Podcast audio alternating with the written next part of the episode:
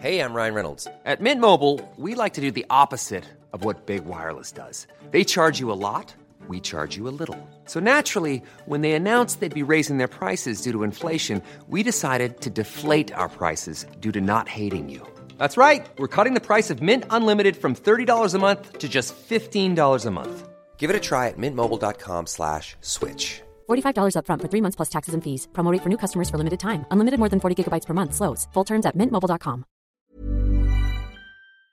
Werbung von Avea Life, einem führenden Schweizer Unternehmen in der Longevity-Forschung. Avea bietet mit Nahrungsergänzungsmitteln effektive Lösungen für gesundes Altern und Verjüngung, damit sich Menschen so lange wie möglich gestärkt, lebendig und jugendlich fühlen. Bei der Entwicklung seiner hochwertigen Supplements nutzt Avea deshalb Inhaltsstoffe, die auf der Basis empirisch zusammengetragener und bewerteter wissenschaftlicher Erkenntnisse ausgewählt werden. Avea-Produkte sind für Menschen gemacht, die ihre Gesundheitsspanne verlängern und das Wohlbefinden stärken möchten. Avea ist mit der Entwicklung des Stabilizers ein Durchbruch in der Blutzuckerregulierung gelungen. Der Stabilizer kombiniert drei kraftvolle natürliche Inhaltsstoffe, die gemeinsam die Aufnahme von Kohlenhydraten aus den Mahlzeiten reduzieren und Blutzuckerschwankungen minimieren. Dadurch können durchschnittlich 40 Prozent der Kohlenhydrate bei der Nahrungsaufnahme blockiert werden. Hohe Blutzuckerwerte und Zuckerabstürze werden so vermieden. Der Stabilizer fördert eine reduzierte Fettspeicherung und unterstützt das Gewichtsmanagement. Er ist also ein guter Wegbegleiter für ein gesünderes Leben. Gerade bei festen kohlenhydratreichen Mahlzeiten wie Geschäftsessen, Geburtstagen oder anderen Feierlichkeiten, bei denen die Ernährung nicht immer optimal ist und zu viel Zucker konsumiert wird, ist der Stabilizer perfekt geeignet. Die einzigartige Formel unterstützt Ihren Körper dabei, einen ausgeglichenen Blutzuckerspiegel aufrechtzuerhalten, sorgt für einen verbesserten Energiehaushalt und trägt zu weniger Heißhunger auf Süßes bei. Die Anwendung ist einfach, eine Kapsel 10 Minuten vor einer festen Mahlzeit, maximal zweimal am Tag. Für die sprichwörtliche Qualität und Reinheit birgt, dass Avea alle Produkte in der Schweiz entwickelt und testet. Die Inhaltsstoffe werden aus Rohwaren von qualitätsgeprüften, vertrauenswürdigen Lieferanten gewonnen. Außerdem bietet Avea eine Vielzahl von Produkten an, die auf die individuellen Bedürfnisse der Kunden abgestimmt sind. Dazu gehört auch ein DNA plus BioAge-Test, der den Kunden tiefe Einblicke in ihre genetische Verfassung ermöglicht. Neugierig geworden? Mehr Informationen gibt es unter avea-live.com. Avea bietet allen BTO-Hörern den Stabilizer mit 15% Preisvorteil auf die Erstbestellung. In den Shownotes dieser Episode finden Sie dafür den speziellen BTO-Code. Avea gewährt Ihnen eine 90-Tage-Geld-Zurück-Garantie, sodass Sie das Bundle risikofrei testen und sich selbst überzeugen können. Avea. Bestimme selbst, wie du alterst. Ob Handy, Tablet oder Rechner, wir verbringen viel Zeit am Bildschirm. Immer mehr Menschen suchen nach Wegen, ihre Bildschirmzeit oder Screentime zu reduzieren. Oft beginnt das mit der App-Hygiene. Welche Apps nutze ich wirklich und welche eigentlich gar nicht? Welche Apps fordern am häufigsten Interaktion und wie viel Zeit nehmen sie in Anspruch? Clark, Ihr digitaler Versicherungsmanager, hilft Ihnen, nicht nur bei Ihren Versicherungen den Überblick zu behalten, sondern auch dabei, Ihre Bildschirmzeit zu reduzieren. Mit Clark haben Sie alle Ihre Versicherungen im Blick und müssen nicht ständig verschiedene Apps checken, um zu erfahren, auf welchem Datum die nächste Kündigungsfrist liegt, ob ein Schaden übernommen wird oder an wen Sie sich mit einem Anliegen wenden können. Clark ist Ihr digitaler Versicherungsmanager. Mit der kostenlosen Clark-App managen Sie Ihre Versicherungen digital. Dabei stehen Ihnen ausgebildete Versicherungsexpertinnen für eine qualitative und unverbindliche Beratung kostenfrei und persönlich zur Verfügung. In der Vertragsübersicht haben Sie alle Informationen jederzeit und überall zur Hand, auch unterwegs. Clark ist Ihr zentraler Ansprechpartner für Schadensmeldungen, egal welche Ihrer Versicherungen betroffen ist. Mit Clark verpassen Sie nie wieder Kündigungsfristen durch die Funktion Push Notification. Mit dem Bedarfscheck finden Sie außerdem heraus, welche Versicherungen Sie wirklich brauchen und welche eventuell überflüssig sind. Last but not least können Sie mit dem Rentencockpit ganz einfach Ihre Rentenlücke errechnen, um herauszufinden, wie viel Rente Ihnen fehlt, um Ihren jetzigen Lebensstandard im Alter weiterleben zu können. Clark, Ihr digitaler Versicherungsmanager, macht das möglich. Verträge, Beratung und Übersicht, alles in der Clark-App. Einen smarten Anreiz, um Clark auszuprobieren, gibt es für die Hörer unseres Podcasts in Form eines Best Choice Shopping-Gutscheins von bis zu 30 Euro. Dafür einfach die Clark-App runterladen oder direkt auf die Website gehen, clark.de für Deutschland oder goclark.at für Österreich und bei der Registrierung den Gutscheincode BTO eingeben. Dabei bitte alle Buchstaben groß schreiben. BTO. Eine bestehende Versicherung hochladen und schon ist ein 15 Euro Best Choice Shopping Gutschein für Brands wie H&M, Zalando, Amazon, App Store und viele mehr gesichert. Bei zwei Versicherungen sind es sogar ganze 30 Euro. Die Teilnahmebedingungen, alle Infos und einen Link zu den Brands sind in den Shownotes zu finden. Weitere Informationen gibt es unter clark.de. Clark schreibt sich C-L-A-R-K.de.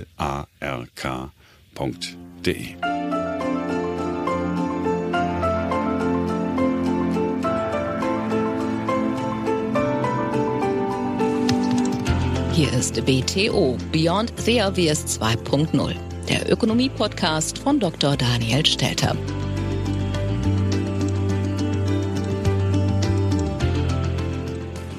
Hallo und herzlich willkommen zur neuesten Ausgabe meines Podcasts. In dieser Woche geht es um Staatsschulden. Sind diese gut? Sind diese schlecht? Stimmt es, dass die Staaten sich angesichts tiefer Nominal- und noch tieferer Realzinsen alles leisten können? Stimmt es, dass wir für den Umbau der Wirtschaft mit Blick auf die Zeitenwende und gerade auch den Klimaschutz viel mehr Schulden machen sollten? Stimmt es, dass Deutschland mit der Schuldenbremse auf dem Holzweg ist? Vergessen wir nicht, noch nie waren die Schulden der Staaten der Welt so hoch wie heute. Also, Problem oder nicht? Darum geht es. Fangen wir an. BTO Beyond the Obvious 2.0 Bevor wir auf Pro und Contra der Staatsschulden eingehen, ein paar Fakten. Die Corona-Pandemie hat zum größten Schuldenanstieg seit dem Zweiten Weltkrieg geführt. Nach Daten des Institute of International Finance stieg die globale Verschuldung zwischen dem dritten Quartal 2019 und dem dritten Quartal 2021 um 16 Prozent auf 296 Billionen US-Dollar. Das entspricht über 350 Prozent der weltweiten Wirtschaftsleistung. So stiegen alleine die Staatsschulden in den genannten zwei Jahren um 10 Billionen US-Dollar, also rund 20 Prozent, auf 63 Billionen US-Dollar. Die Notenbanken haben hier massiv geholfen. Denn zum einen haben sie die Zinsen gesenkt und damit die Finanzierung verbilligt. Zum anderen haben sie auch direkt die Staaten finanziert, namentlich in den USA, aber auch der Eurozone und Großbritannien. Sie haben schlichtweg die neu angebotenen Staatsanleihen gekauft. Dennoch kann es nicht verwundern, dass die Staatsschulden deutlich gestiegen sind. Doch nicht wenige Ökonomen schließen daraus, dass die Staatsschulden eigentlich gar nicht so schlecht sind. Denn was in der Corona-Krise funktioniert hat, könnte doch auch funktionieren mit Blick auf die anderen großen Herausforderungen, vor denen wir stehen, namentlich die Maßnahmen zu finanzieren gegen den Klimawandel und zum anderen natürlich auch jetzt die Folgen abzufedern aufgrund des Krieges in der Ukraine und der vom Westen ausgesprochenen Sanktionen gegenüber Russland. Staatsschulden, so sieht es zumindest aus, werden uns in den kommenden Jahren dauerhaft begleiten. Für viele, meist linke Ökonomen, wird damit ein Traum wahr. Schon seit Jahren fordern sie ein Ende der schwarzen Null. Ich erinnere daran, ich bin auch kein großer Fan der schwarzen Null. Und vor allem sagen diese Ökonomen, der Staat braucht endlich mal wieder Geld für wichtige Projekte.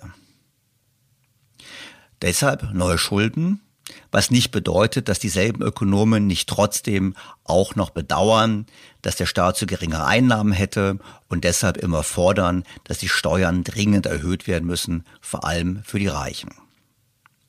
Vertreter dieser Linie gibt es viele. Also diese Linie, die sagt, wir brauchen dringend einen größeren Staat, der mehr Geld ausgibt, der mehr Geld einnimmt und der vor allem auch Schulden macht.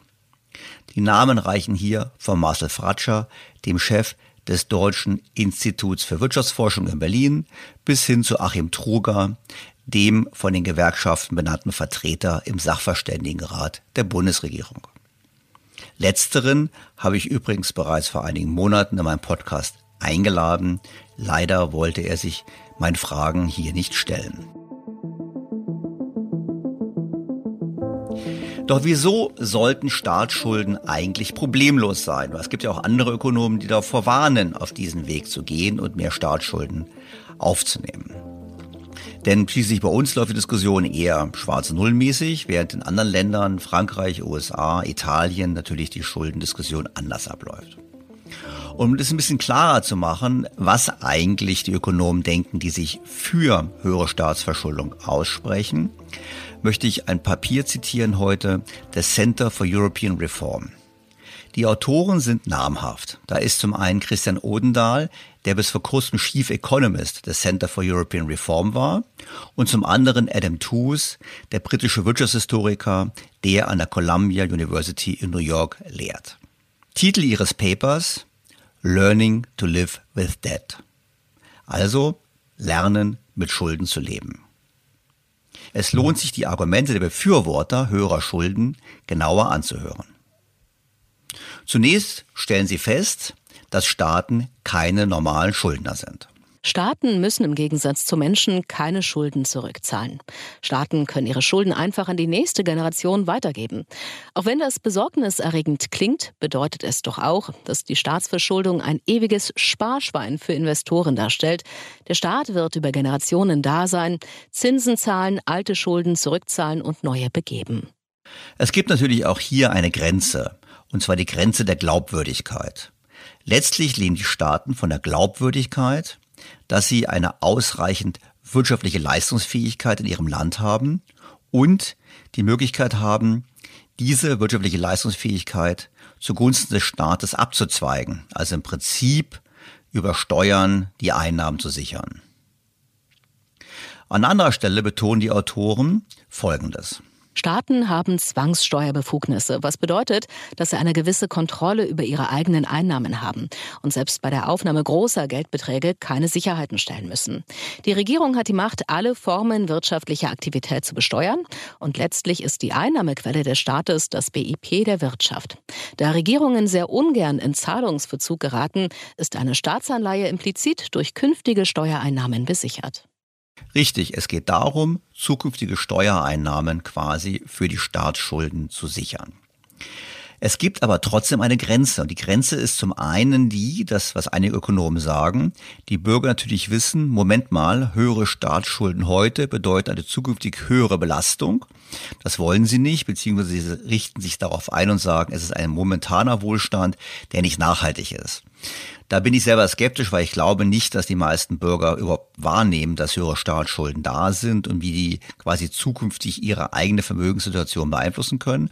Aber generell ist es natürlich schon so, es gibt Grenzen der Belastung. Übertreibt man es mit der Belastung, dann sinkt die wirtschaftliche Leistungsfähigkeit und damit auch die Kreditwürdigkeit des Staates, der quasi zukünftige Leistungsfähigkeit der Volkswirtschaft bleibt und als Sicherheit gibt für seine eigenen Schulden. Wenn man nicht so drauf blicken würde, könnte man ja auch sagen, na ja, schauen wir auf die DDR. Eigentlich hätte der DDR funktionieren müssen, dass man einfach sagt, man macht einfach Schulden und kompensiert damit mangelnde wirtschaftliche Leistungsfähigkeit. Das geht eben nicht. Ein anderer Punkt in dem Zusammenhang, ja, Staatsschulden sind kein Problem, weil man sie mit zukünftigen Steuereinnahmen bedienen kann.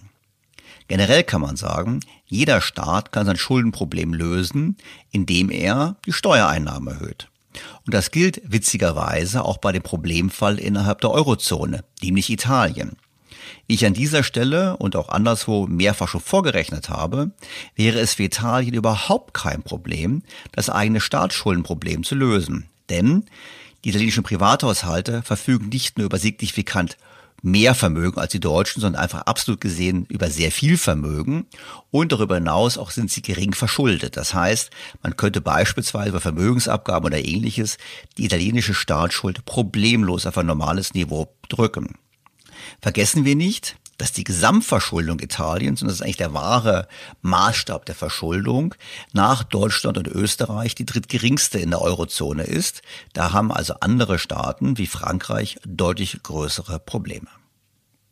Und natürlich vergessen die Autoren auch nicht, den Kernaspekt der Modern Monetary Theory anzuführen, wenn es darum geht, klarzustellen, warum aus ihrer Sicht Staatsschulden kein Problem sind.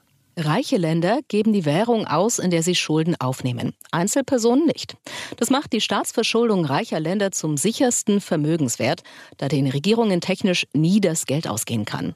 Sie können der Zentralbank einfach befehlen, mehr bereitzustellen. Also, wenn man ein Staatsschuldenproblem hat, druckt man einfach mehr Geld und das Problem ist gelöst. Das stimmt. Das ist die Argumentation der Modern Monetary Theory. Aber auch das haben wir im Podcast schon mehrfach diskutiert. Hier gibt es Grenzen. Und zwar ist es die Glaubwürdigkeit des Geldes. Also der Frage, vertrauen die Bürger, vertrauen die Nutzer des Geldes noch dem Geld wert? Und da ist es eben so, man kann nicht beliebig viel Geld schaffen, ohne dass es Folgen hat für den Geldwert. Kommen wir zum Kern der Thematik. Nachdem die Autoren noch erklären, wie es infolge der Inflation der 1970er Jahre zu unabhängigen Notenbanken kam, kommen sie nun zu der Begründung, weshalb wir diese unabhängigen Notenbanken und solide Staatsfinanzen in der neuen Welt, in der wir uns befinden, nicht mehr brauchen.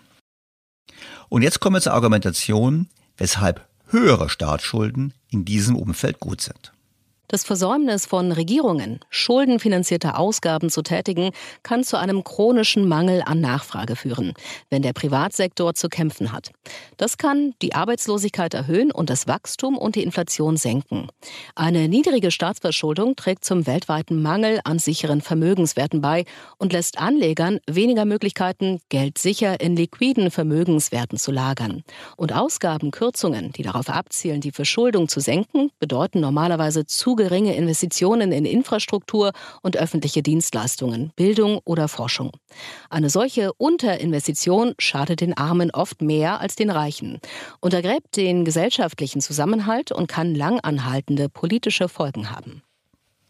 Also hier geht's fleißig durcheinander in Argumentation der Autoren. Sie entscheiden nicht so richtig zwischen laufender Verschuldung und Höhe der bestehenden Verschuldung. Es ist nämlich so, dass beides relevant ist sowohl die laufende Verschuldung wie auch ein hoher Schuldenstand an sich. So wie Deutschland sich noch Schulden leisten kann, gilt das wiederum nicht für andere Staaten. Und nur um Safe Assets zu produzieren, also sichere Anlagemöglichkeiten, ist sicherlich kein ausreichendes Argument, um mehr Staatsschulden zu machen. Denn wenn das Weltfinanzsystem wieder gesundet ist, sinkt auch die Nachfrage nach solchen Safe Assets. Einen anderen Aspekt, den die Autoren anführen, würde ich aus deutscher Sicht jedoch unterstützen. Außerdem kann die Sparsamkeit des öffentlichen Sektors in Europa anderswo zu finanzieller Instabilität führen. Wenn Europa zu wenig konsumiert und investiert und stattdessen spart, müssen diese Ersparnisse verwendet werden, damit sie über das Finanzsystem im Ausland investiert werden. Die Schulden, die Europa nicht machen wollte, bauen sich also anderswo auf. Dieser Schuldenaufbau kann sich in einer Finanzpanik plötzlich umkehren und Finanzkrisen auslösen. Das bedeutet, dass sowohl borgende als auch sparende Länder verlieren. Die weltweite Finanzkrise und die Eurokrise sollten uns reichlich warnen. Das stimmt gerade mit Blick auf Deutschland. Legen wir doch unsere Ersparnisse im Ausland ausgesprochen schlecht an. Das war Thema in diesem Podcast. Ich erinnere an Folge 90, die fatale Sparbuchkultur der Deutschen. Ich denke, es wäre besser, wir hätten gute Infrastruktur bei uns damit finanziert, als sie im Ausland zu finanzieren. Ich erinnere daran, dass wir alleine in der Subprime-Krise, also in der Finanzkrise, nach Schätzungen des DIW rund 400 Milliarden Euro verloren haben. Und zurzeit haben wir mehr als 1000 Milliarden Euro zins- und tilgungsfrei verliehen innerhalb der Eurozone. Auch das ist eine schlechte Anlage unserer Ersparnisse. Doch dann wird es aus meiner Sicht problematisch mit der Argumentation der Autoren.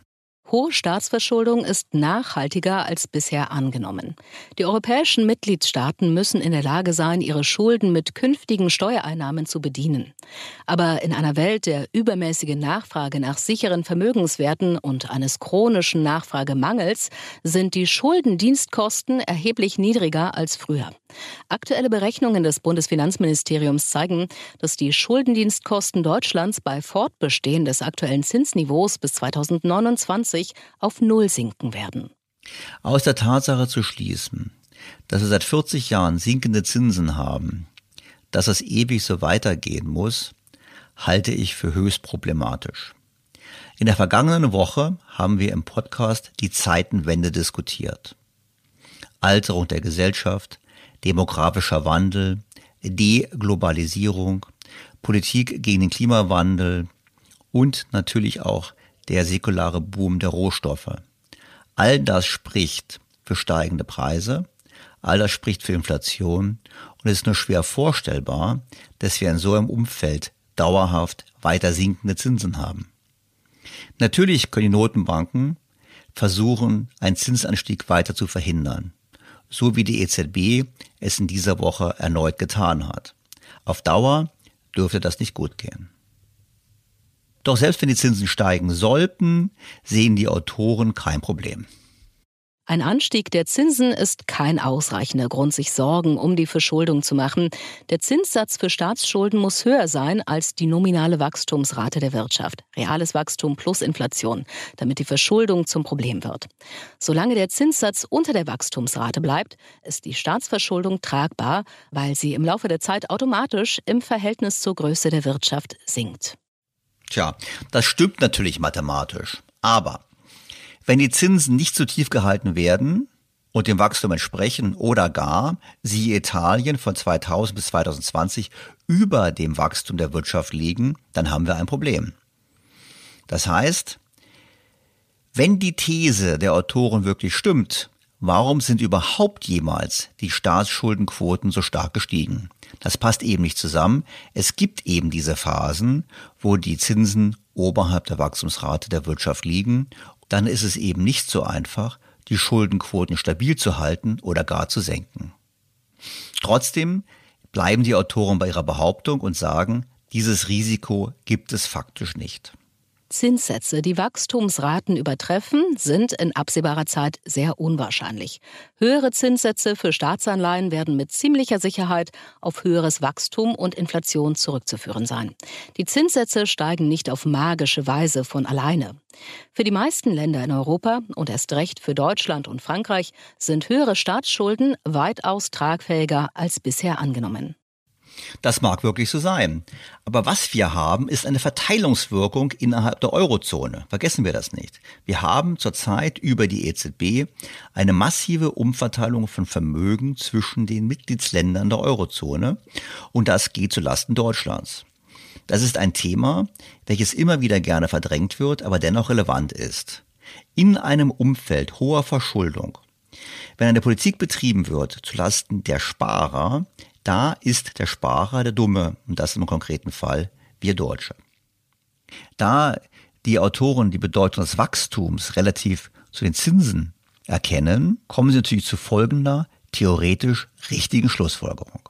Das gängige Argument, dass Staatsschulden künftige Generationen belasten, ist falsch, wenn Geld produktiv ausgegeben wird. Der Kapitalstock der Wirtschaft wächst durch öffentliche Investitionen und die Wirtschaft profitiert von diesem größeren Kapitalstock. Wenn dieser Vorteil aus einem größeren Kapitalstock und dem Gesamtwachstum der Wirtschaft höher ausfällt als der aktuelle Zinssatz für die Staatsverschuldung, werden künftige Generationen nicht belastet. Stattdessen profitieren sie von der Zunahme der Kreditaufnahme. Unternehmen würde man nie raten, nur wegen tiefer Zinsen zu investieren. Das halte ich übrigens für eines der falschen Konzepte der Volkswirtschaftslehre, die davon ausgeht, dass billige Zinsen alleine dazu führen, dass man investiert. Investiert wird, wenn Projekte sich rentieren und nicht, wenn Geld billig ist. Wenn Unternehmen nur deshalb investieren, weil sie gerade einen billigen Kredit bekommen, sind das wohl selten intelligente Investitionen. Meistens handelt es sich um den Kauf von Vermögenswerten, die es schon gibt. Aktien, also Übernahme anderer Unternehmen oder beispielsweise Immobilien. Das heißt, die Annahme, dass nur das billige Geld dazu führt, dass es gute Projekte sind, stimmt schlichtweg nicht. Oder ich würde anders fragen, wenn Projekte sich nur bei Nullzins rechnen, sind das wirklich die Projekte, die das Wachstumspotenzial einer Volkswirtschaft heben? Da sind sicherlich große Zweifel angebracht. Denn der Staat investiert ja oftmals nicht, sondern verteilt vor allem um. Das ist aber nicht produktiv und das führt nicht zu mehr Wirtschaftswachstum in der Zukunft und das führt eben nicht dazu, dass der Staat ein besserer Schuldner wird, weil das zukünftige Steuerpotenzial entsprechend wächst. Und damit kommen wir zum eigentlichen Argument, nämlich der Aussage, dass wir uns faktisch heute schon in einer sogenannten fiskalischen Dominanz befinden. Die EZB hat sich zum Kreditgeber der letzten Instanz für Regierungen gemacht, was bedeutet, dass die EZB im Falle einer Krise Marktpanik auf den Staatsanleihenmärkten eindämmen wird. Die EZB kann als Sicherheitsventil fungieren, um einen zu schnellen Anstieg der Zinsen auf Staatsanleihen in Zukunft zu verhindern. Das könnte den Regierungen beim Übergang zu einer Welt mit höheren Zinssätzen helfen, falls und wenn es dazu kommt. Das Papier wurde geschrieben im Mai letzten Jahres als man eben noch davon ausging, dass die Inflationsraten tief und die Zinsen ewig tief bleiben würden. Und hier sagt man im Prinzip, aha, die EZB ist ein Sicherheitsventil. Und wenn man das letztes Jahr geschrieben hat und auf die Entscheidungen der EZB in dieser Woche blickt, dann sieht man, dass die EZB diese Rolle als Sicherheitsventil sehr ernst nimmt. Sie hält die Zinsen tief. Und es war auch zu lesen, dass die EZB darüber nachdenkt, was man tun könnte bei einem Zinsanstieg, den besonders hochverschuldeten Staaten dennoch zu helfen. Das heißt, die EZB nimmt diese Rolle ganz offiziell an, ohne es laut zu sagen. Doch was bedeutet das für die Inflationsgefahr? Nun, hier sind die Autoren sehr entspannt. Es ist denkbar, dass eine solche Nutzung der EZB-Bilanz mit einer höheren Inflation einhergeht. Aber nach Jahren des Unterschreitens des Inflationsziels kann ein vorübergehendes Überschreiten des Ziels kaum als Gefährdung der Preisstabilität angesehen werden. Nun, wie wir heute sehen, nicht ganz ein Jahr nach der Veröffentlichung dieser Studie, gibt es doch eine Welt höherer Inflation und das Argument der Autoren scheint zuzutreffen. Die Inflation ist da, die EZB reagiert nicht. Es wird gesagt, sie ist vorübergehend, die Inflation. Wir wissen, es gab externe Schocks, aber trotzdem ist die Frage, wie stark sich der Schock in Inflationsraten niederschlägt, abhängig von der Politik der Notenbanken. Ich erinnere an den Vergleich Bundesbank 70er Jahre versus Bank of England 70er Jahre.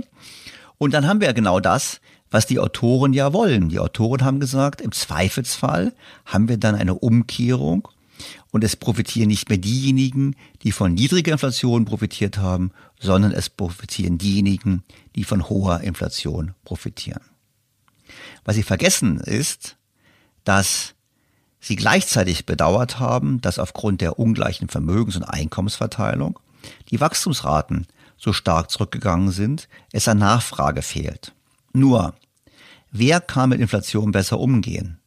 Die Gutverdiener, und die Vermögenden oder die Armen. Und wir wissen, gerade die normalen Einkommensbezieher, gerade diejenigen mit geringen Einkommen, werden überproportional von der Inflation getroffen. Also die Autoren sagen, die geringe Inflation ist gut für die Reichen und eine höhere Inflation ist gut für die Ärmeren. Das stimmt aber nicht. Es ist genau umgekehrt. Letztlich ist es so, die Reichen können mit allen Szenarien gut umgehen, außer dem Szenario eines Vermögenspreisverfalls, aber genau der wird ja von der Notenbank verhindert, während hingegen die normalen Einkommensbezieher in beiden Phasen die Verlierer sind. In der Phase geringer Inflation sind sie diejenigen, die sich die Vermögenspreise nicht mehr leisten können als Folge der Geldpolitik. Und in der Phase der hohen Inflation, der höheren Inflation, sind sie diejenigen, die massive reale Einkommenseinbußen erleiden und dann eben nicht mehr in den Urlaub fahren können, weil sie so viel Geld für Benzin und andere Dinge ausgeben. Das ist im Prinzip das, was hier passiert. Genau das Gegenteil finde ich von dem, was die Autoren sagen. Trotzdem, kommen wir zurück zu dem Papier, ist das Fazit von Odendahl und Thus folgendes. Die Nutzung der EZB als Sicherheitsventil für die Staatsverschuldung führt nicht zu hoher Inflation, schon gar nicht zur Hyperinflation. Die Monetarisierung von Teilschulden sollte kein Tabu sein, sondern Teil jeder Kosten-Nutzen-Analyse der Staatsverschuldung und der damit verbundenen demokratischen Überlegungen. Schließlich haben höhere öffentliche Defizite Vorteile, wie den Schutz der Einkommen der Menschen während der Pandemie oder Investitionen in dringend benötigte öffentliche Güter. Diese Vorteile sind die Kehrseite eines kleinen Risikos einer etwas höheren Inflation in der Zukunft. Fassen wir zusammen. Staatsschulden sind für Odendahl und Thus aus vielerlei Hinsicht kein Problem. Erstens deshalb, weil sie sowieso die Schulden nie zurückzahlen, sondern immer umschulden. Zweitens, weil die Staaten mit dem geliehenen Geld gute Investitionen tätigen und diese guten Investitionen rentieren sich deutlich mehr als die Kosten der Finanzierung, die ja bei Null liegen heutzutage. Und deshalb ist alles, was der Staat macht, sinnvoll, weil es die Nachfrage stärkt und damit das Wirtschaftswachstum. Was zum dritten Punkt führt, der große Hebel für Staatsschulden ist die Relation zwischen Wachstumsrate der Wirtschaft und Zinssätzen. Und hier besteht die Hoffnung, dass die Wachstumsrate nachhaltig über dem Zinssatz liegen wird. Und sollte es nicht der Fall sein, geht man davon aus, dass die Notenbank das sicherstellt, indem sie die Zinsen tief hält. Gibt es dann das Risiko einer Inflation? Da mag das so sein, aber diese Inflation ist nach Jahren geringer Inflation kein Problem und würde nur dafür sorgen, dass eben diejenigen, die in den vergangenen Jahren von der tiefen Inflation profitiert hätten, schlechter gestellt würden, während hingegen diejenigen, die quasi benachteiligt waren durch die geringe Inflation letzten Jahre, dann besser gestellt seien. Das ist die Zusammenfassung der Studie, des Papiers, der Argumentation für höhere Staatsschulden. Und ich persönlich finde, jawohl, es stimmt natürlich, einige Aspekte kann man nicht von der Hand weisen. Ich bin auch nicht unbedingt der Meinung, dass es sinnhaft ist, in Deutschland keine hohen Staatsschulden zu haben und stattdessen unser Geld im Ausland anderen Staaten zu leihen, die das Geld dann eben schlecht oder genauso schlecht, wie wir es tun würden, ausgeben. Aber im Kern basiert die ganze Argumentation darauf, dass man sagt, es kann nicht schiefgehen, denn die EZB ist der Kreditgeber der letzten Instanz wird die Staaten dauerhaft finanzieren und die Risiken, die verbunden sind, sind eben nicht so groß. Ich denke, das ist eine sehr harmlose Sicht. Ich denke, die Probleme sind erheblich und sie werden in den kommenden Jahren noch erheblich größer werden.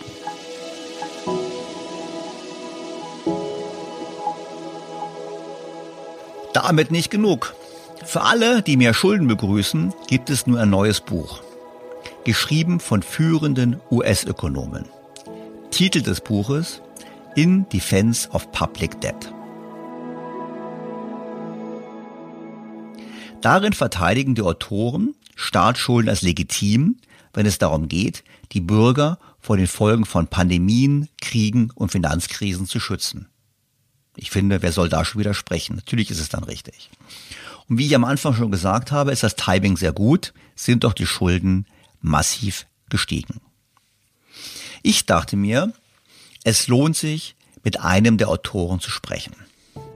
Barry Eichengreen ist ein US-amerikanischer Wirtschaftswissenschaftler und Professor für Ökonomie und politische Wissenschaften an der University of California, Berkeley.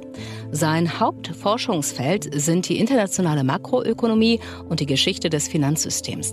Während der Asienkrise war er für den Internationalen Währungsfonds tätig. Dort arbeitete er an der Analyse praktischer und theoretischer Probleme der Liberalisierung der internationalen Kapitalmärkte. In einem Interview aus dem Jahr 2015 äußerte er, ich bleibe dabei. Die Einführung des Euro war eine der größten ökonomischen Fehlentscheidungen des 20. Jahrhunderts. Sie lässt sich jedoch nicht mehr zurückdrehen, weil die Kosten für die Auflösung des Euroraums einfach zu hoch sind, selbst für Deutschland. Das vollständige Interview im Original gibt es wie immer bei englischsprachigen Gesprächen am Mittwoch bei BTO. Heute eine Zusammenfassung der Kernaussagen. Zunächst habe ich Professor Eichengren gefragt, warum die ganze Welt Staatsschulden nicht so kritisch sieht, wir aber in Deutschland so skeptisch sind. Ob wir hier einen Fehler machen. So what's wrong about the Germans? Well, Germany has a history. Germans look back uh, not not unreasonably in seiner Antwort uh, verweist Professor Eichengreen auf die deutsche Geschichte, was ich verwundern kann. Wir würden immer wieder an die 20er Jahre denken, wo die hohen Staatsschulden eben zur Inflation geführt haben. Und dies führt aus seiner Sicht zu einer Verengung der Perspektive. Sicherlich sind Schulden nicht ohne Gefahren, aber das gilt auch für andere öffentliche Einrichtungen, wie beispielsweise Armeen. Fixation on uh, the dangers of debt.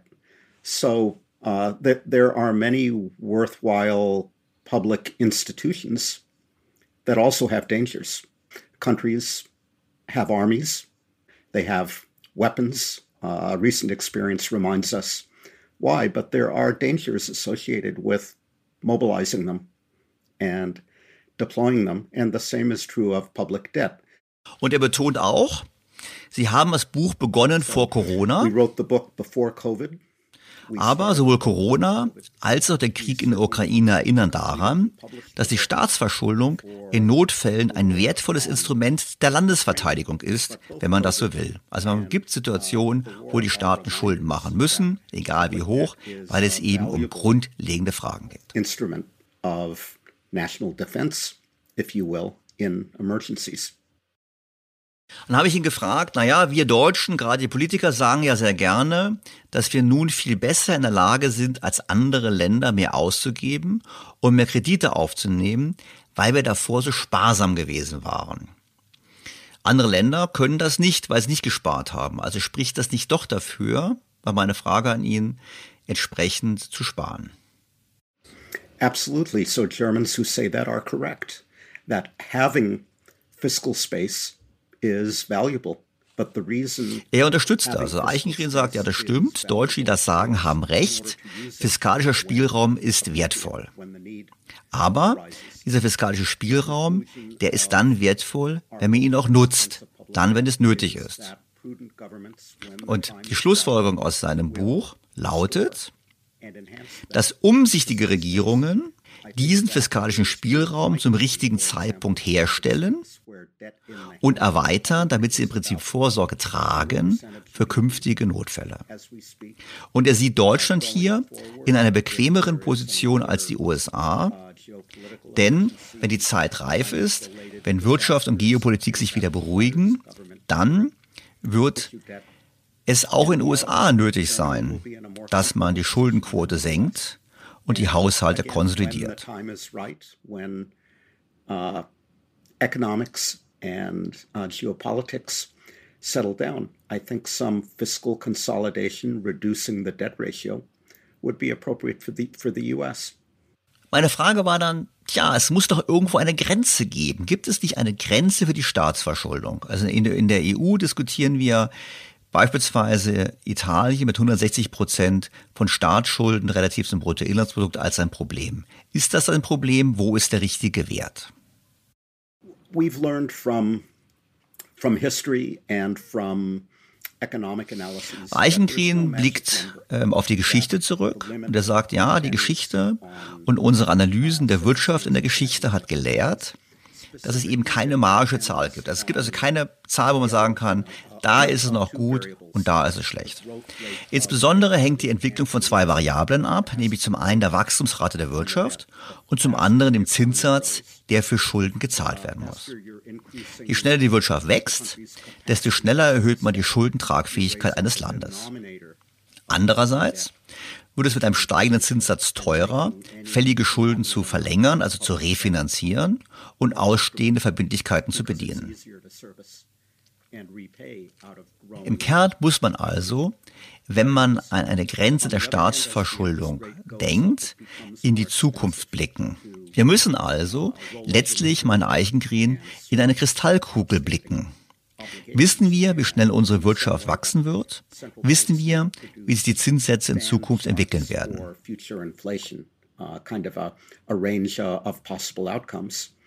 The IMF in its debt sustainability exercises provides a upside scenario, a downside scenario, uh, uh, most likely scenario, and depending on how risk averse you are, uh, you may want to attach more weight to the slow growth, high interest rate downside scenario.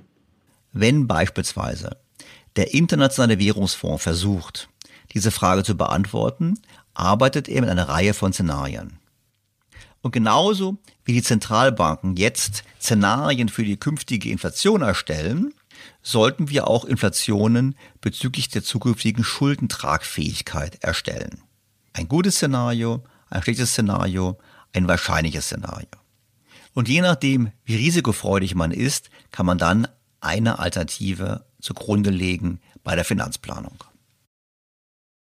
Ich habe dann angesprochen auf das Beispiel des Vereinigten Königreiches nach den Napoleonischen Kriegen. Damals war die Wachstumsrate in Großbritannien nicht hoch genug und die Regierung musste einen sogenannten Primärüberschuss erwirtschaften. Das heißt, ein Teil der Zinszahlungen wirklich aus Steuereinnahmen bezahlen. In Europa finden sich heute viele Kritiker einer solchen Sparpolitik und die zeigen nach Italien und sagen, schaut nach Italien, Italien hat über viele Jahre hinweg einen Primärüberschuss erzielt und trotzdem ist die Schuldenquote weiter gestiegen, einfach deshalb, weil die Wachstumsrate nicht angezogen hat. So the case you cite Eichengreen betont, dass Italien in der Tat laufend Haushaltsüberschüsse erzielt hat und dass, er sagte es wirklich wörtlich, eine bewundernswerte Arbeit gewesen sei. Das stimmt übrigens, würde ich auch selber ergänzen, das ist es auch.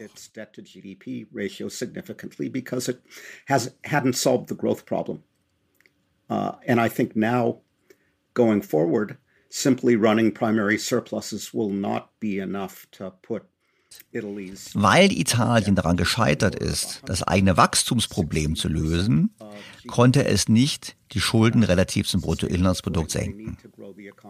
Es wird nicht ausreichen, meint Eichengreen, einfach Primärüberschüsse zu erzielen, um die Staatsverschuldung Italiens, die in der Größenordnung von 160 Prozent liegt, auf eine nachhaltige Grundlage zu stellen. Er glaubt, das Entscheidende ist, dass die Wirtschaft in Italien deutlich stärker wächst. Und hier hofft er, dass die Reformen von Herrn Draghi einen größeren Anreiz setzen, die Wirtschaft zu reformieren, sie dynamischer und flexibler zu machen. per capita GDP over time, it's going to be hard for them to grow the number of capitas. Selbst wenn sie ihr Bruttoinlandsprodukt pro Kopf im Laufe der Zeit wachsen lassen, dürfte es sehr schwer sein für Italien, ein absolut positives Wachstum zu erzielen. Doch widerlegt die Modern Monetary Theory nicht seine Aussagen, fragte ich dann. Kann ein Staat in eigener Währung nicht so viele Schulden haben, wie er will?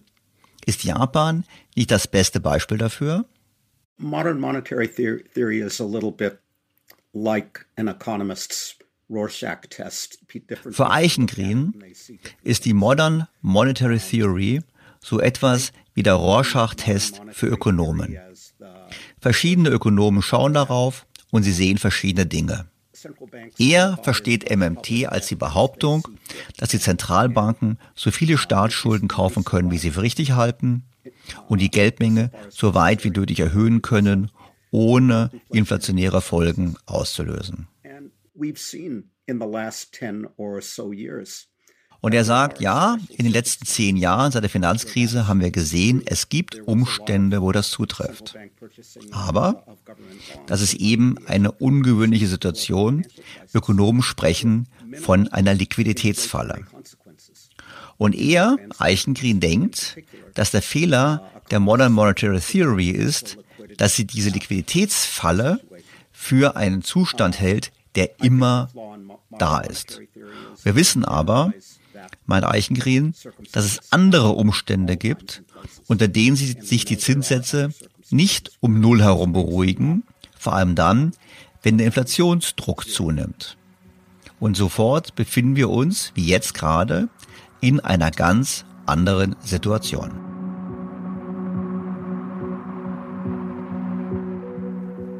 Und was sagt er mit Blick auf die Inflation? In the United States, uh, people have been warning that uh, in den Vereinigten Staaten warnen die Menschen davor, dass die Arbeitslosigkeit so niedrig ist, wie es überhaupt möglich wäre und deshalb natürlich der Lohndruck zunimmt.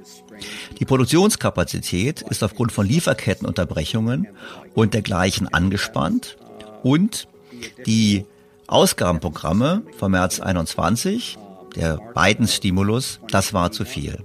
Das alles wirkt inflationär und er denkt, das ist ein Beweis dafür, dass es wahr ist, dass eben die Modern Monetary Theory nicht immer stimmt.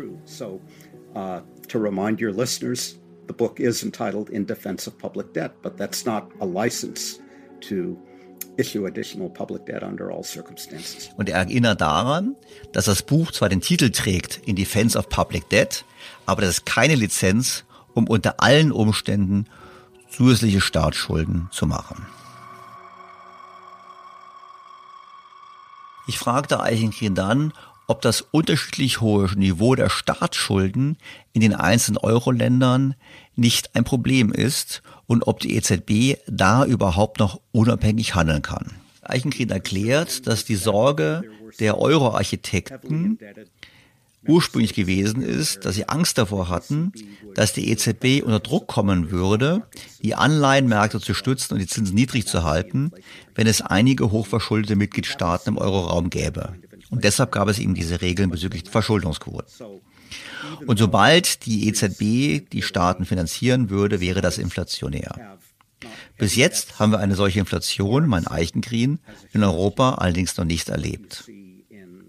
Und obwohl Griechenland und Italien sehr hohe Schulden haben, hat er nicht den Eindruck, dass dies zu einem unwiderstehlichen Druck auf die EZB geführt hätte, entsprechend zu handeln.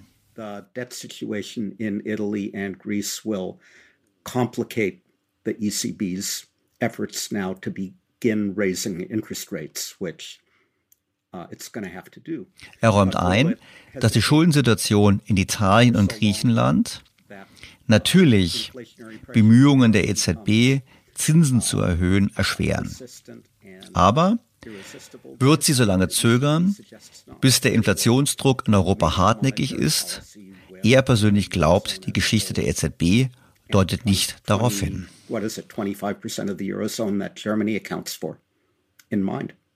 Ich fragte Eichengren dann, welche andere Möglichkeiten es gäbe, mit einer als zu hoch empfundenen Staatsverschuldung umzugehen, wenn die Möglichkeit, aus den Schulden herauszuwachsen, nicht funktioniert. Just to clarify a point, I think Italy's failure to grow is part of the problem in terms of achieving debt reduction, fiscal consolidation. But I would not blame that, attribute that inability to grow to Eichenkrin warnt davor, aus dem Beispiel Italiens zu schließen, dass Sparmaßnahmen prinzipiell nicht geeignet sind, Schuldenquoten zu reduzieren. Er sieht die Probleme eher in unzureichenden Investitionen, zu viel Bürokratie, einer ineffizienten öffentlichen Verwaltung und allen anderen, ich zitiere mal, bekannten italienischen Problemen. Und er glaubt, dass andere Regierungen in der Lage sein werden, die Verschuldung durch Wachstum relativ zum Bruttoinlandsprodukt zu reduzieren.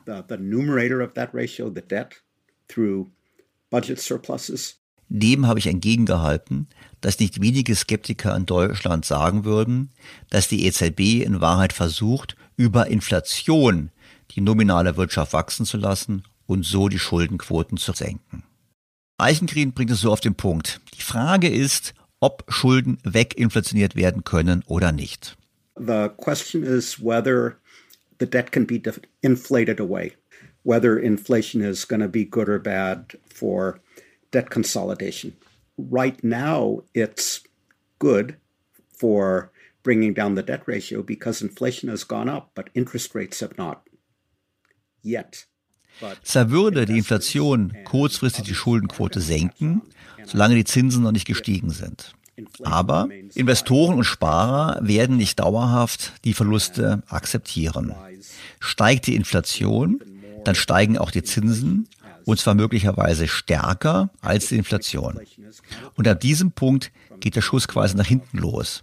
Die Inflation wird dann zu einem Problem bei der Schuldenkonsolidierung. Deshalb basiert die Idee, dass man Schulden einfach weginflationieren kann, auf der Annahme, dass die Investoren und Sparer dumm sind. Diese Annahme teilt Eichengren nicht. The average maturity of the debt is only five years. So we are uh, refinancing, rolling over a considerable fraction of our debt every year. The idea that we're simply we can simply inflate away the debt is premised on the notion that investors are stupid. Aber wären höhere Zinsen nicht ein Problem für alle Schuldner auf der Welt und vor allem auch für die Vermögensmärkte, wollte ich von Eichenkrin wissen. One reason that central banks have been moving incrementally, gradually in terms of what they call policy normalization. In, uh, in other words, winding down asset purchase programs and beginning to raise interest rates is they don't want to wrong foot or upset financial markets. I think they will continue to move. I think central banks understand that a lot of what we've seen in financial markets is a consequence of having had low interest rates for a very long time. What's going to happen to Bitcoin prices when interest rates go up? They're almost certainly going to come down because with Eichengreen sieht dieses Risiko eindeutig. Die Vermögenswerte würden unter Druck kommen aufgrund steigender Zinsen.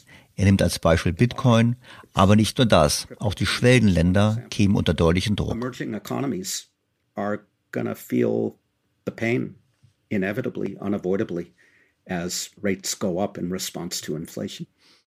Mit Blick auf die Schwellenländer habe ich ihn gefragt, ob diese Aussage stimmt oder ob das nur der Fall ist, wenn die Schwellenländer sich in ausländischen Währungen verschuldet haben. So if you look at emerging markets today, governments mainly borrow in their own currencies, but corporations, when they borrow externally in dollars, had an incarnation in the 1990s where I worked on that subject in particular and suggested that uh, foreign currency denominated debt was especially risky because the cost of servicing it depended on what the Fed did, what the dollar did, which was out of the control of local erinnert an seine Arbeit in den 90er Jahren für den Weltwährungsfonds, wo sie den Staaten geraten haben, sich mehr in inländischer Währung zu verschulden. Das wäre sicherlich richtig. Allerdings, das fand ich persönlich sehr interessant, ist es keine Garantie dafür, dass man nicht ein Problem bekommen könnte, wenn die ausländischen Kreditgeber ihr Geld abziehen. Denn die ausländischen Kreditgeber haben dann zwei Risiken. Sie haben zum einen das Zinsrisiko im Inland, also quasi in der Währung, wo sie das Geld geliehen haben, und sie haben das Wechselkursrisiko. Das heißt, sobald ein Staat in Probleme kommt, steigen die Zinsen, das führt zu einem Verfall der Anleihen und gleichzeitig fällt die Währung. Und damit haben, so Eichengreen, die Investoren einen doppelten Grund, sozusagen das siegende Schiff zu verlassen und auf diese Art und Weise die Probleme für die Staaten zu erhöhen.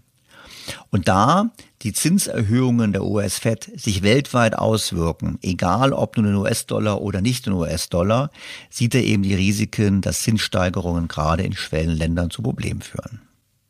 Die Schlussfolgerung für ihn ist, wenn Sie einen Großteil Ihrer Schulden bei Ausländern haben, dann haben Sie ein Problem. Egal, ob es sich um Fremdwährungen handelt oder um die eigene Währung. Um es konkret zu machen, sprach ich Eichengreen auf Argentinien an. Argentinien ist ja ein Musterbeispiel für einen Staat, der mit Schulden offensichtlich nicht umgehen kann. Was läuft da eigentlich schief? We show in the book more generally that countries with polarized politics, polarized political systems, government oscillates between the far left and the far right, if you will, find it hard to agree on the, find it difficult to sustain sound policies over time. Both sides prefer to spend on their preferred programs before they lose office to the other side. On the other, and, and that's Argentina in a nutshell. Eichengreen sieht das Kernproblem auf der Ebene der Politik. Je polarisierter die Politik in einem Land ist, desto größer die Versuchung, Konflikte nicht durch Kompromisse zu lösen, sondern durch Geldausgabenprogramme. Und genau das würde man in Argentinien seit Jahrzehnten beobachten können. Das deutsche Wahlsystem hingegen schafft Anreize, Koalitionsregierungen zu bilden. Die meisten von ihnen bewegen sich, so Eichengreen, in der Mitte des politischen Spektrums. Und da ist es eben einfacher, eine vernünftige Politik durchzuführen, was sich am Ende eben auch in einer besseren Kreditwürdigkeit niederschlägt. Da muss ich natürlich nachfragen, bei Polarisierung der Politik, das gibt es ja nicht nur in Argentinien, sondern auch in den USA. Weil wenn ich die Politik in den USA beobachte, habe ich den Eindruck, dass die Polarisierung deutlich zunimmt.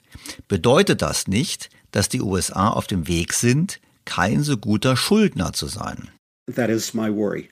So it's indisputable that US politics have become more polarized over the last three or four decades. That Eichengreen bedauert eine zunehmende Polarisierung in der US-Politik in den letzten drei oder vier Jahrzehnten. Das spielt für ihn die Art und Weise wider, wie Kongressbezirksgrenzen gezogen werden, so dass politische Kandidaten mit immer extremeren Positionen gewählt werden, um ihren direkten Wahlgegner zu besiegen. Und deshalb würde er sagen, ja, die zukünftige Entwicklung der Verschuldung in Deutschland ist für ihn besser einzuordnen als in den USA. Deshalb glaubt er sogar, dass Deutschland perspektivisch der bessere Schuldner ist, einfach deshalb, weil er nicht die Hoffnung hat, dass es bald zu einem Ende der Polarisierung in den USA kommen wird.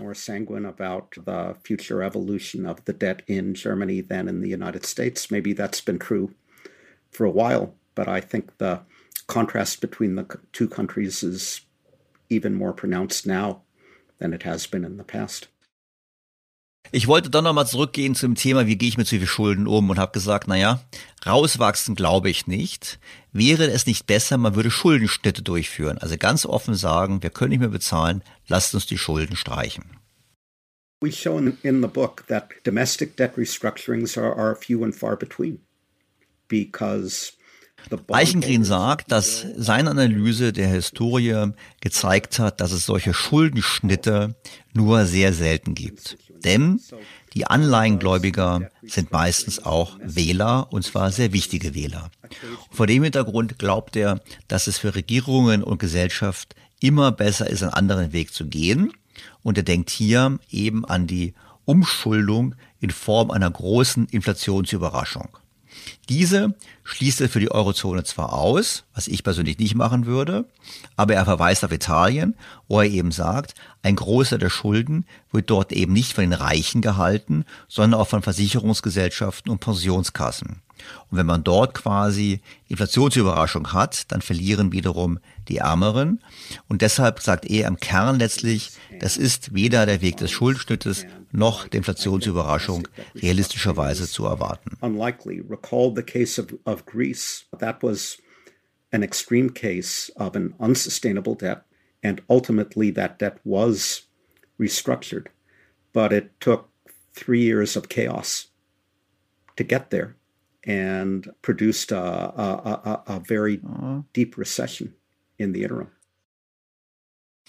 Was bleibt dann dann, habe ich ihn gefragt. Geht es doch nur über die Vergemeinschaftung von Schulden? Eichenkried verweist auf die Geschichte. Das beste Beispiel für so eine Schuldenvergemeinschaftung war sicherlich das, was Alexander Hamilton im Jahre 1790 getan hat. Die damaligen 13 US-Bundesstaaten haben ihre Schulden damals gebündelt. Eichengreen verweist darauf, dass die politischen Umstände damals in den USA natürlich ziemlich einmalig gewesen seien. Aus Sicht von Eichengreen haben wir in Europa im Jahre 2020 dennoch etwas Ähnliches erlebt.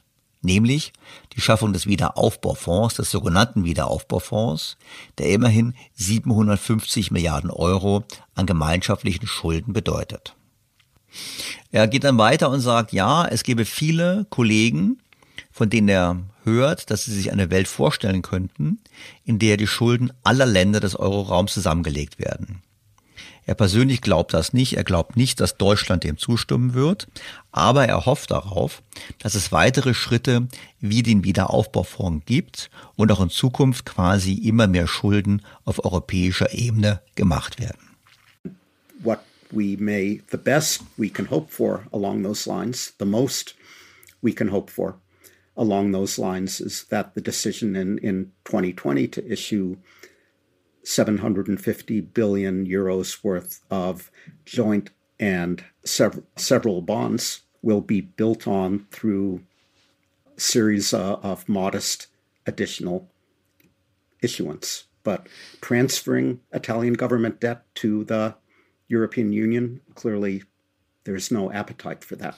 Ich habe da nochmal nachgehakt, weil soweit ich mich erinnert habe, hat das damals in den USA, was Alexander Hamilton gemacht hat, nicht so gut geklappt. Und es gab schnell wieder eine neue Schuldenkrise.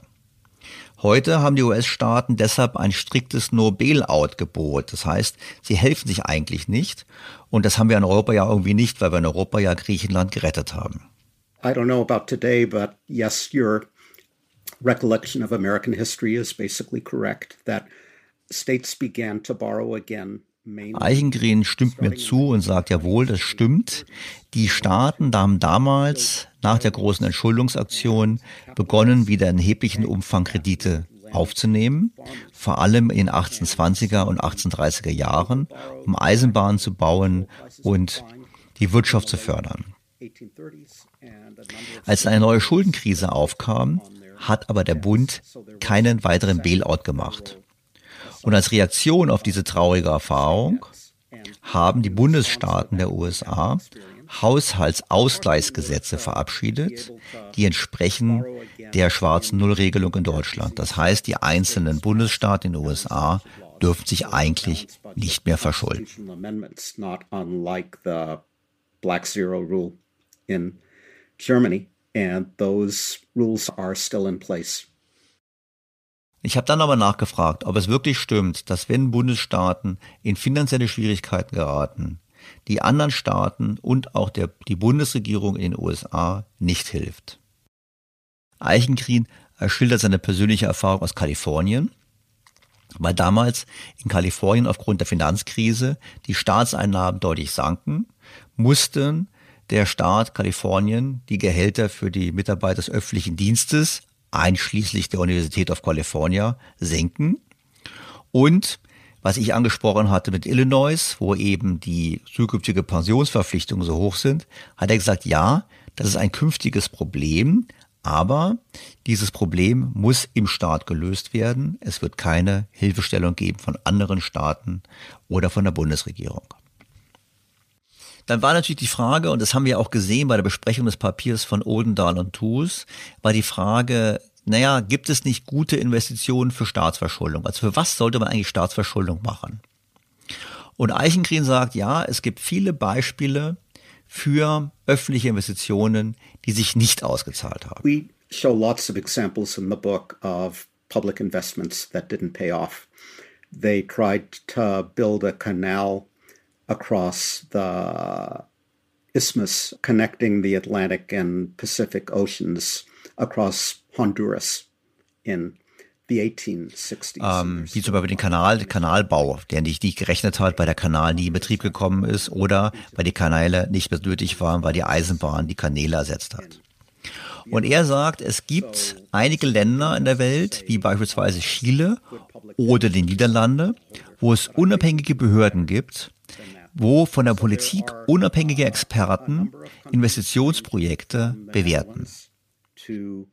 Chile that have independent fiscal agencies denn niemand kann mit Sicherheit sagen, wie hoch die Rendite einer Investition sein wird.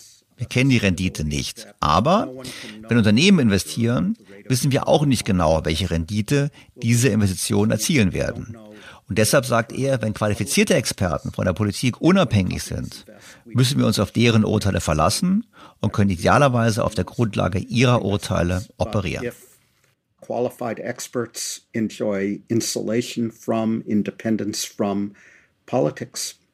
We have to rely on their judgments and ideally operate on the basis. Das hat dann bei mir zu dem Eindruck geführt, ich gesagt habe, naja, Eichengreen, dann ist Ihr Buch doch eigentlich keine Verteidigung der Staatsverschuldung, sondern ist eher ein Plädoyer für die Verteidigung ähm, öffentlicher Angelegenheiten und vor allem einer besseren öffentlichen Verwaltung. I think a book that was called In Defense of Prudent Public Debt Management or a book that had been entitled A Balanced Analysis of Public Debt probably wouldn't have attracted the same, same attention. Aber jetzt könnte doch argumentiert werden, meinte ich, Schulden sind gut für mehr Militär, aber eben auch für mehr Ausgaben zum Klimaschutz. Ist das so richtig? Let me say two things about that. Number one, für Eichenried ist klar, dass wenn der Bundeskanzler sagt, dass wir die Militärausgaben schnell erhöhen müssen, um diesem geopolitischen Notfall zu begegnen, dann ist das richtig. Diese Ausgaben müssen schnell hochgefahren werden und die müssen schneller hochgefahren werden, als die Einnahmen wachsen. Aber er meint, dass sobald der unmittelbare Notfall vorbei ist und diese Anpassung vorgenommen wurde, dass es dann ganz wichtig und richtig ist, eine Diskussion darüber zu führen, ob die Schulden zurückgezahlt werden sollen und dass man diese dann durch Überschüsse tilgen sollte. Bezüglich des zweiten Punktes der Investitionen in die Bekämpfung des Klimawandels, dann sagt er ja, da ist die Frage natürlich, soll das bezahlt werden durch neue Kredite oder aus den laufenden Einnahmen?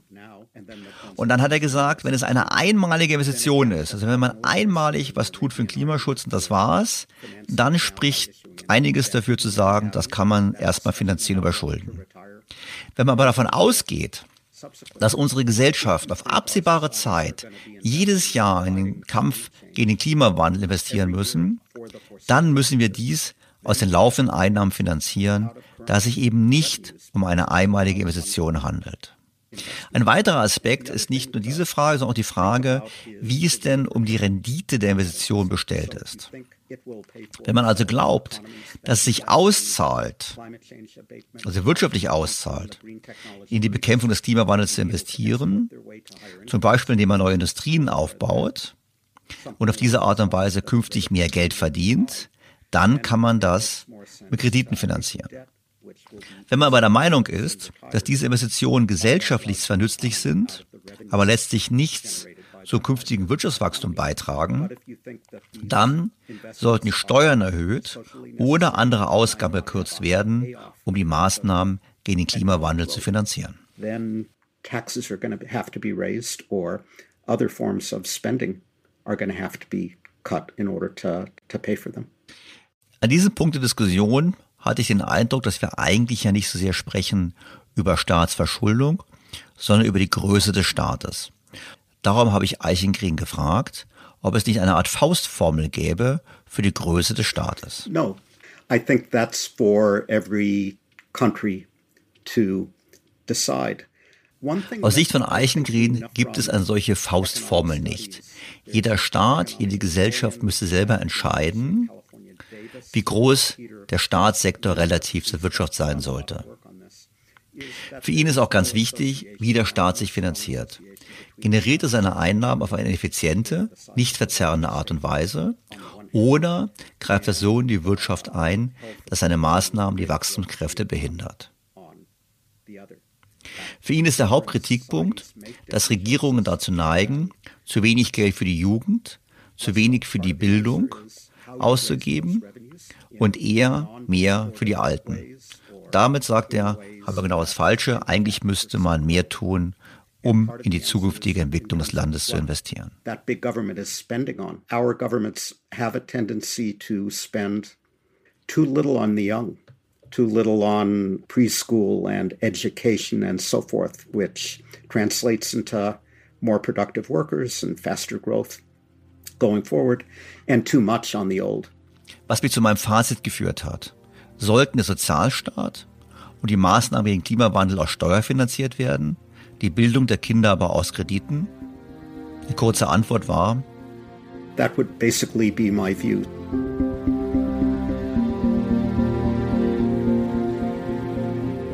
Was ist nun mein Fazit aus dem Gespräch mit Barry Eichengren? Zum einen, Staatsschulden müssen nicht schlecht sein. Sie sind es aber meistens, weil unsere Politiker die Schulden für die falschen Projekte machen. Ich finde die Idee einer neutralen Institution, die die Ausgaben auf Sinnhaftigkeit beurteilt und die Wirtschaftlichkeit hinterfragt, wie in den Niederlanden, sehr gut. Schon in meinem Buch Ein Traum von einem Land fordere ich die Aufwertung des Bundesrechnungshofes zu einer genau solchen Instanz. Und auf diesen müssten auch gehört werden. Ich erinnere an die Warnungen vor dem Wiederaufbaufonds, die wir an dieser Stelle ausführlich diskutiert haben und die die Politik leider ignoriert. Generell kann man sagen, ja, es spricht viel für finanzielle Solidität. Das hat Professor Eichengreen sehr schön erläutert. Unser Problem bleibt aber, dass wir unsere Währung mit Staaten teilen, die nicht im Traum daran denken zu sparen. Und die auch, da bin ich skeptisch, nicht aus den Problemen werden herauswachsen können. Die Staaten machen Schulden und halten im Zweifel auf Ebene der EU die Hand auf und fordern von uns Transfers. Da alle neuen Schulden immer zu einer Ausweitung der Euro-Geldmenge führen, zahlen wir so oder so immer mit. Und deshalb sollten wir mitmachen. Wir sehen, dass die EZB, da bin ich anderer Meinung als Eichengren, eher in die Rolle hineinfällt als Dauerfinanzier von Staaten und die Inflationsbekämpfung hintanstellt, was ja auch andere fordern. Ich erinnere an Oldendan und Hus. Und deshalb muss man ganz klar sagen, wir sollten unbedingt mitmachen.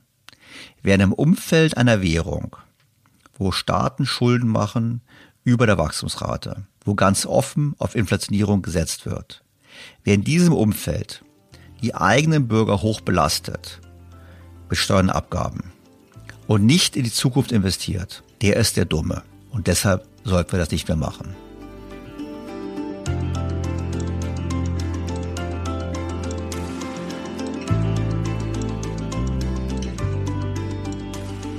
Bleibt mir, Ihnen sehr herzlich fürs Zuhören zu danken. Ich freue mich auf Ihr Feedback. Vergessen Sie nicht, am kommenden Mittwoch Sonderausgabe, das Interview in ganzer Länge ungekürzt im Original und am kommenden Sonntag, wie immer, eine neue Ausgabe von BTO 2.0. Ich freue mich, Sie dann wieder begrüßen zu dürfen, wünsche schönes Osterfest und alles Gute, Ihr Daniel Stelter. BTO Beyond the Obvious 2.0.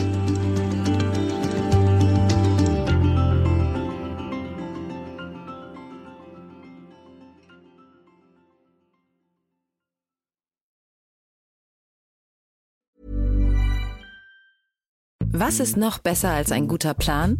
Die Möglichkeit, ihn zu ändern. Mit integrierter KI bietet Workday kontinuierliche Innovationen, die Ihnen helfen, agil zu bleiben, egal was passiert.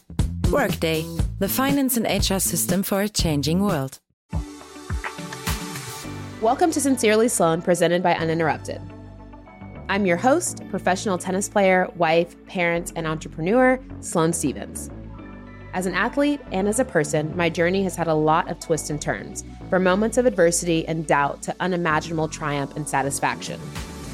Throughout the season, I'm joined by some of the biggest names in sports, entertainment, culture, and a few members of my tribe. Our conversations keep it real and push it past skin deep. We reveal the perspectives, routines, and products that allow each of us to show up at our best. Join me on my journey of self discovery and many, many laughs along the way. Sincerely, Sloan. Ever Googled your own name? Prepare for a shock because your personal info, including addresses and phone numbers, is out there especially with the recent hacks at some big phone and healthcare companies. But here's where Aura steps in. Aura scans the dark web for your sensitive information and sends real time alerts. Aura also actively requests that your information be removed from data broker sites, putting you back in control. Aura provides you with a complete online safety toolkit, credit and transaction monitoring, a secure password manager, a privacy enhancing VPN, parental controls, and more.